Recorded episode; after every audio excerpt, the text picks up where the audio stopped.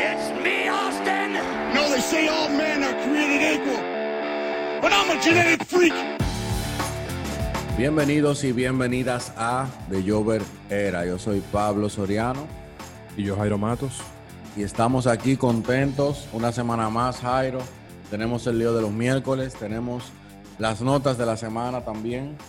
Eh, no sé por dónde empezar, en verdad, pero qué semana tan movida, loco. Sí, demasiadas cosas, tan- tanto a nivel de notas, o sea, cositas que fueron sucediendo en el mundo del wrestling, como en el día de los miércoles, que todos los días se está poniendo más bueno. Sí, está muy interesante. De hecho, eh, los programas de esta semana del miércoles tuvieron muy heavy. Creo que tuvieron completos. Le faltaron alguna cosita, pero si uno se da cuenta, lo vamos a ver más para adelante, pero se van complementando un show con el otro. Pero eso lo vamos Sí, a ver en el lío de los miércoles más para adelante. Ok, pues empezando con las notitas, Pablo. Dale pues ya. Vamos a comenzar con una nota baja. Eh, nos enteramos ayer que Jack Veneno ha sido hospitalizado. Todo el que es dominicano conoce a Jack Veneno. Eso no, eso no tiene perdedera. Jack Veneno tuvo que ser atendido en un centro médico por un fuerte dolor de vientre. Eh, le están haciendo los análisis correspondientes. Los hijos han respondido a la prensa. Estaban diciendo que el señor Veneno se estaba quejando de un fuerte dolor de vientre, la azúcar controlada y un proceso cardíaco que los médicos están revisando para ofrecernos un informe de su situación de salud real. Pero eh, sigue estable. Han salido rumores incluso durante hoy, eh, hoy domingo 9, que, que se murió, que qué fue lo que pasó, que si confirmaron que está muerto. No, señores, no está muerto. Ahora mismo, cuando estamos grabando esto, no ha pasado nada de eso. Él sigue estable, todo bien. Y una pena, esperando que Jack Veneno se mejore pronto. Obviamente un ícono de la lucha libre dominicana. Y nada, hay que enfocarse un día en lo... Yo me estoy, no, estoy involucrando aquí en el mismo programa. Hacer un especial de, de Jack Veneno, hablando sobre él. Que nosotros, no es que somos de que lo más pro de la carrera de Jack Veneno, pero es una oportunidad excelente para nosotros aprender y de paso que ustedes también aprendan sobre el legado de Jack Veneno, eh, la cara de la lucha libre dominicana. Que en estos tiempos lamentablemente no, no tiene, ¿verdad? El, el auge que tuvo en los 80, por ejemplo, cuando él estaba ahí en la cima. Pero son cosas que, que, que como generacional, ya los muchachos de ahora no están viendo esto, no, no están en eso, son poca gente. Incluso Jairo y yo nos alimentamos de wrestling, pero ni siquiera tenemos una fuente local. Pues si tú me dices que hay una emisora aquí que, que brega con eso, o en, la televisión, pero no, no hay ninguna mención de eso, ni siquiera en los medios, porque es que no hay, no hay un, no hay wrestling dominicano. No, tú no pones wrestling dominicano y te sale la actualidad. Nadie, nadie sigue eso y es una pena, en verdad. Nosotros sabemos de wrestling internacional, pero por eso mismo, porque buscamos páginas eh, fuera, fuera de aquí. Na- nadie le cae atrás eso. Así que, bueno, de yo Verera, sí, claro, por supuesto, le cae atrás eso. Pero, pero no, no, no es así. Coño, qué oportunidad, ¿eh? Para hablar de eso. Sí, hay un poquito de wrestling dominicano, pero muy underground y tiene muy poco apoyo. O sea, que sería buenísimo también que eso llegase más, que la gente se empapara un poquito más de lo que está pasando y que esos muchachos que están trabajando con eso eh, recibieran un poquito más de apoyo. Porque llegamos, hemos eh, ido a algunos de los shows y, y hay, hay talento, hay, hay oportunidad de crecimiento, pero se necesita apoyo, lamentablemente. Si tan solo el hijo de algún magnate millonario cogiera para acá, hiciera una promoción de lucha libre dominicana, donde podamos explotar el talento. Alguien como Shane McMahon, que parece, Jairo, que, que está en eso, que está como buscando nuevas oportunidades de negocio, nuevas alternativas para el producto de su papá, que ha salido ahora esta semana con Raw on the Ground. Háblame de eso, Jairo, y esta vaina. Raw on the Ground. Viejo, yo lo vi, o sea, y el concepto para mí está interesante. Yo entiendo que se le puede sacar mucho, pero la propuesta con que ellos, o sea, la propuesta que te ponen sobre la mesa es algo como muy, para hacer algo que quieres ser underground, se ve como muy burdel, como esa jeva bailando con una luz morada ahí atrás y vaina. Y un pana que lo presentan, que yo nunca he visto en mi vida, eh, yo me quedé como que, ok, ¿qué es esta vaina? O sea, ponme tigre que ya yo conozco, o sea, y después tú quieres introducir gente nueva, a mi entender, y a lo que se vea todavía más rudo. Y este concepto así como underground, que tú estás en un almacén, que los tigres están como más desprotegidos, como más estilo llaveo, MMA, no sé qué. Aprovechalo, o sea, ponme, tú te imaginas, qué sé yo, un Daniel Ryan luchando ahí abajo, en esa vaina que parece un almacén, con un, con un cuchida. Que, un Matt Riddle. O un Matt Riddle, o sea, que ya tiene experiencia en MMA, o sea, Mixed Martial Arts. O un, más para adelante, qué sé yo, un Brock Lesnar. Yo entiendo que eso es una oportunidad para sacarle provecho a ese concepto que no está nada mal, pero si ese va a ser el flow, yo entiendo que lo que va a ser es motivo de burla realmente. Que ya empezó a hacerlo, ¿verdad? Yo le doy un mes. Un mes le doy, porque eso no aporta ninguna storyline. Eh, vimos al final que The Heart Business, el nuevo stable formado por MVP, Shelton Benjamin y Bobby Lashley, acabaron dominando, dominando lo que fue Raw Underground. Pero en líneas generales, eh, estoy de acuerdo contigo. Yo creo que lo están vendiendo mal, porque incluso hace ver como la lucha libre, el wrestling que ellos hacen semanal en todo su fucking programa, lo están haciendo con esto ver más falso de lo que de por sí puede parecer. Además, ¿qué hace Doc Ziggler también ahí? Porque tú hablaste de que no habían, pero por ejemplo, de Her Business, también estaba Doc Ziggler. Háblame de Doc Ziggler, loco. ¿Qué diaña hace ahí? ¿Cuál es el motivo? ¿Qué, por qué? ¿Por qué Raw Underground en primer lugar? Mira, te soy sincero, yo no me vi la primera parte de Raw Underground. Cuando él presenta a un pana raro ahí, en la segunda hora de, de Raw. Esa parte que tú dices de Hard Business y Dolph Ziggler, yo no llegué ahí porque yo dije, no, no, no, ya esto es demasiado, ya. No puedo ver más. No puedo. El pana es Babatunde, Babatunde. Él, o no, Babatunde tiene rato, tiene rato apareciendo. Él apareció en la película que tienen para Netflix, creo que Main Event se llama. Sí. Él fue la estrella ahí, Jairo.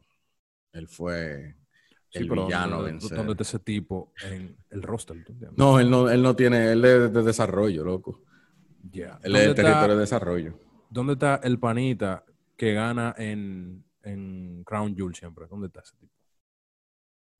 Eh, eh, este tigre, gañé. Mansur. Mansur, ¿dónde está ese pana? Es lo mismo, loco. O sea, tú Mansur nada, más sale, na, Mansur nada más sale para los pa, pa lo, lo Jewel, los lo, lo programas de estos especiales en, en, Arabia, loco. En Arabia Saudita. Es lo mismo sí. con ese pana. Ese tengo o una caja, loco. O sea, tú lo tienes ahí, me lo sacas para los programas de Arabia Saudita, es lo mismo que, que ¿cómo es Batute? ¿Qué se llama? Loco, o sea. Babatunde. Babatunde. se me va a olvidar, viejo, de verdad. Entonces, la última parte que tú dices, yo no la vi, voy a, la voy a chequear después de que terminemos de grabar el programa, pero el, al final, heavy, está bien, usate de Whole Business, usate Dolph Ziggler, ¿qué es lo que tú dices? ¿Qué diablo hace Dolph Ziggler ahí? Dolph Ziggler, para mí es un talento súper desperdiciado. El pobre es lo que él está atrás de su cuarto. Eh, un talento grandísimo, debería poder exigir más, pero está atrás de su dinero ya él, hace lo que le digan. Continuando con, bueno, las rarezas que, que, hubo esta semana, eh, no sabemos ahora, nos enteramos que The Rock ha comprado la XFL, la compañía anteriormente era de Vince McMahon, junto con un asociado que lamentablemente en abril tuvo que declararse en bancarrota, un despido masivo había empezado en febrero, le fue bien, pero no tuvo dicumbún. Eh, la XFL Jairo que, bueno, ahora compró la roca y creo que puede ser la oportunidad que necesitaba la, la marca para despegar realmente. Claro, no va a ser ahora por obvias razones. ¿Qué te parece? Sí, se ha rumorado mucho sobre esa compra, aparte de que la roca la, adquirió en un precio muy módico. Fueron 15 millones por lo que se reporta. Eh, todo esto por un tema de que Vince la reportó en bancarrota eh, meses después de tener que cerrar y pagarle a todo el mundo la temporada completa, por lo que, por lo que se rumora y se reporta, lo cual obviamente tiene mucho sentido, por lo cual la compañía termina en bancarrota. Y por lo que entonces La Roca puede adquirirla en un precio tan económico. Eh, se rumora también que el, toda esta coyuntura, esta compra de La Roca, puede ser un favor de Vince a La Roca para que adquiera la compañía que está en bancarrota y luego entonces eh, hacerse socios. Eh, lo cual sí, sí, o sea, puede ser que en un futuro se vislumbre esa, esa posibilidad. Y si no, también tenemos, en tenemos que tomar en cuenta que La Roca es su, su sueño siempre fue jugar fútbol americano, jugó fútbol americano en la universidad y luego no pudo hacer de esta como su carrera principal y entonces se, se, a ser luchador que no le ha ido nada mal y después entonces, bueno, que no le fue nada mal y entonces después ahora como estrella de Hollywood. Eh, y comentábamos antes, antes del programa que La Roca tiene muchísimas conexiones de Hollywood, tiene un equipo de inversionistas que son los que van a estar trabajando con, con eh, XFL, eh, por lo que le hace muy bien al negocio. Incluso Jim Cornette en su podcast comentó esto. O sea, la, Roca es alguien que yo no sé si a alguien le disgusta La Roca. y si hay alguien que me lo diga, porque no conozco a nadie y no me imagino a nadie diciendo que La Roca me cae mal. Quizás porque algunos clavos que ha hecho de película, pero La Roca como persona, como figura. O sea, a todo el mundo le, cae bien La Roca. Y eso me parece que le va a sumar muchísimo a la XFL. Yo creo que sí, yo creo que las conexiones que tiene La Roca eh, en Hollywood puede atraer muchas personas, puede atraer muchos ojos. Y cuando toda esta cuestión de la pandemia pase, creo que puede ser un buen comienzo. Al final, como tú dices, Vince McMahon puede acabar siendo inversionista, puede ser un asociado. Me estaba leyendo hace un rato que la XFL se iba a poner en una subasta y antes de siquiera empezar la subasta, The Rock ya había anunciado que que la había comprado junto con un grupo de, inversionistas. Me parece bien, me parece muy chulo.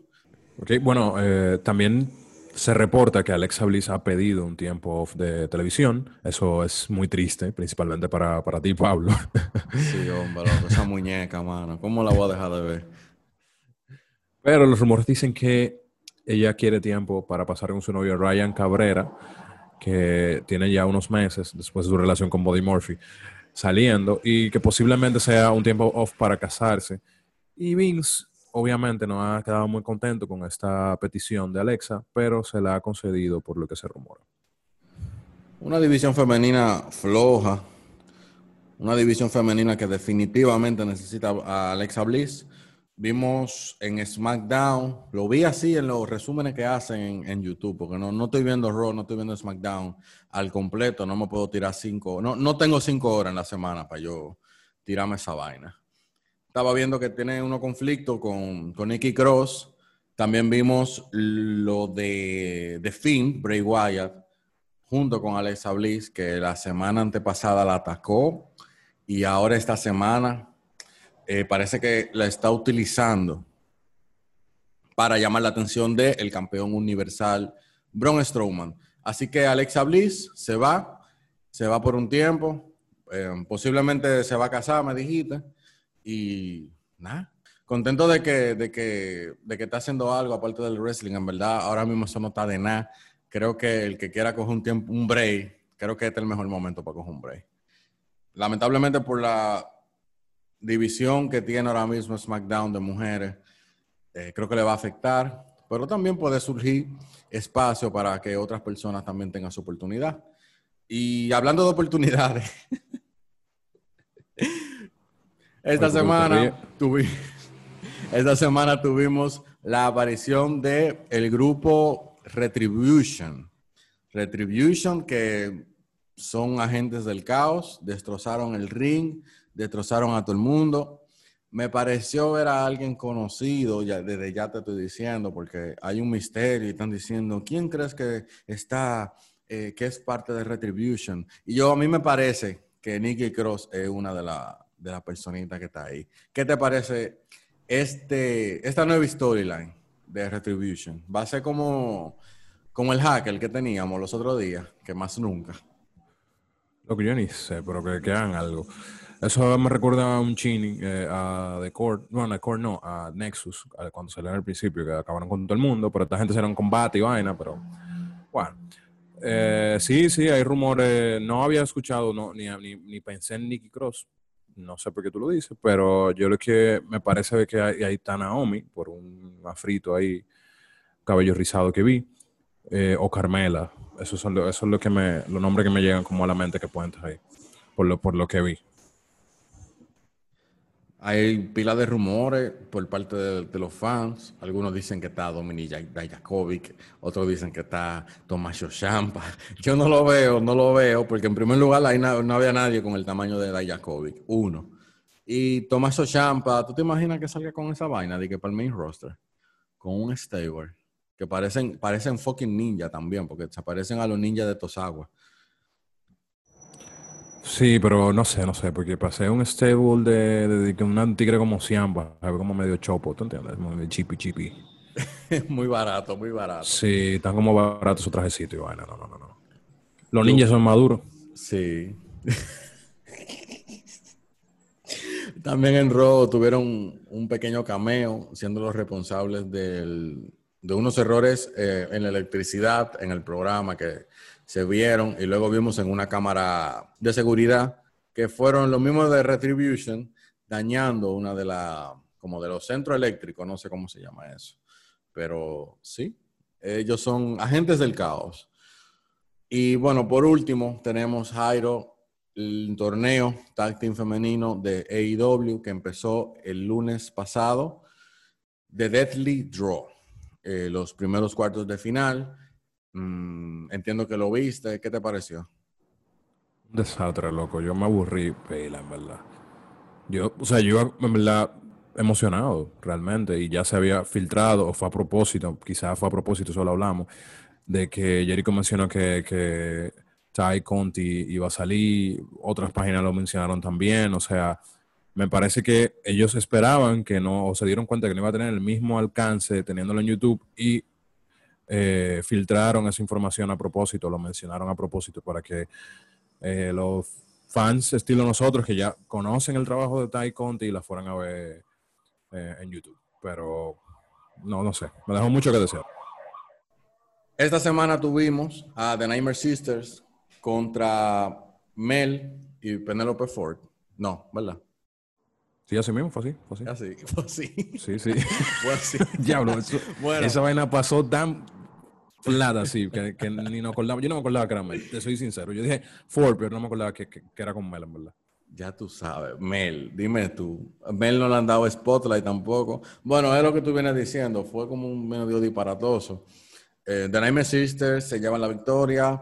Una lástima por Penelope Ford. Yo ansiaba verla un poquito más, pero es un torneito corto también. También tuvimos a Nyla Rose y la debutante Ariane Andrews contra Ty Conti, eh, y Anna Jay, que ahora es miembro de Dark Order. Y este combate me gustó más que el otro.